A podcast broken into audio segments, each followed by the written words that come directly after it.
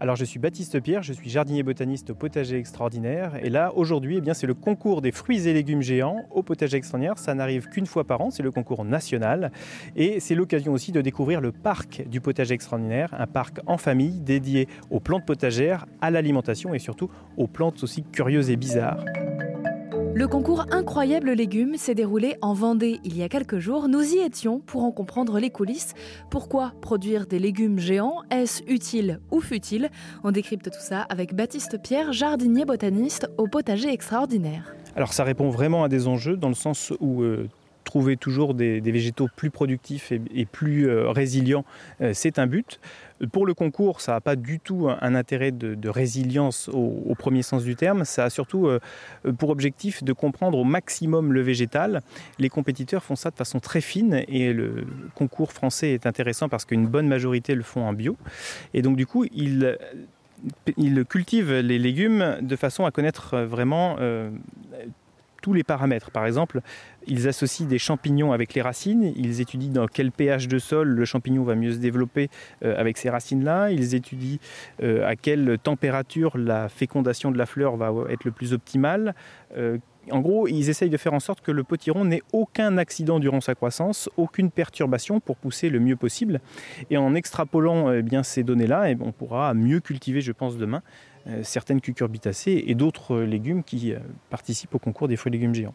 Donc ce n'est pas une fin en soi, c'est plutôt euh, un, chemin à, parcourir pour mieux comprendre. L'idée c'est pas que tout le monde se, fait, se mette à faire des légumes géants. Mmh. L'idée c'est de comprendre le légume géant comme une expérience de culture pour peut-être mieux cultiver d'autres légumes de façon plus résiliente demain. Est-ce que vous comprenez qu'on puisse avoir des a priori peut-être sur ah, je vais faire le plus gros légume et puis participer à un concours plus qu'autre chose Effectivement, ça, peut paraître très trivial au, premier abord. Moi, le premier, quand je suis arrivé la première fois et que j'ai vu ce concours-là, je ne me suis pas forcément dit que c'était la meilleure idée du siècle.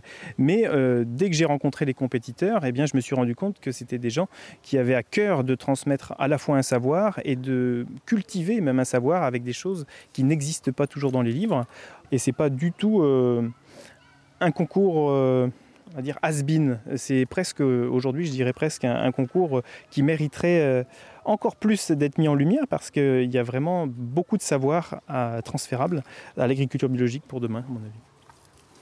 Dans d'autres pays, on voit aussi euh, ce genre de concours, euh, incroyable légumes. Est-ce qu'en France, on le fait différemment? Est-ce que dans les autres pays aussi, il y a cette nécessité de faire de la recherche ou pas forcément? Euh, Pas du tout, justement. Euh, Mehdi, entre autres, qui a beaucoup de contacts avec les États-Unis, eh bien, euh, est un peu une bête curieuse pour eux parce que la majorité quand même des autres concours se fait avec des produits chimiques, avec des engrais de synthèse. Et du coup, Mehdi fait partie des rares et d'autres compétiteurs à le faire avec des produits biologiques, en tout cas. Mehdi Dao, justement, a remporté le concours avec une tomate de près de 4 kg et un potiron de 868 kg cette année, le tout en bio. J'aimais cultiver des choses et puis euh, un jour, je suis tombé par hasard sur un, gros potiron à la télé aux États-Unis. C'était au JT, j'ai dit waouh, ça serait sympa d'essayer. Puis j'ai essayé en 2007. Ça n'a pas germé, j'y connaissais rien, j'ai abandonné. Puis en 2008, j'ai, comment... j'ai réessayé et j'ai fait mon premier potiron géant à 329 kg. Et à partir de là, j'ai eu le virus, quoi. Et on veut toujours faire mieux. L'eau, la, température, euh, la pression, l'hygrométrie, le pH, c'est passionnant et, euh, et j'adore, j'adore ce côté scientifique de la chose. C'est ça qui permet d'obtenir des légumes plus gros. C'est pas le hasard. En fait, on pense souvent il a mis plein d'engrais ou de la poudre de perlimpapin. Je ne sais pas quel secret. Il n'y a aucun secret. C'est juste de la science et du travail. Il faut être vraiment euh, dédié à sa plante. Des légumes géants, on en retrouve également hors concours au potager extraordinaire en Vendée. On vous parle de cet endroit justement très prochainement sur RZN Radio.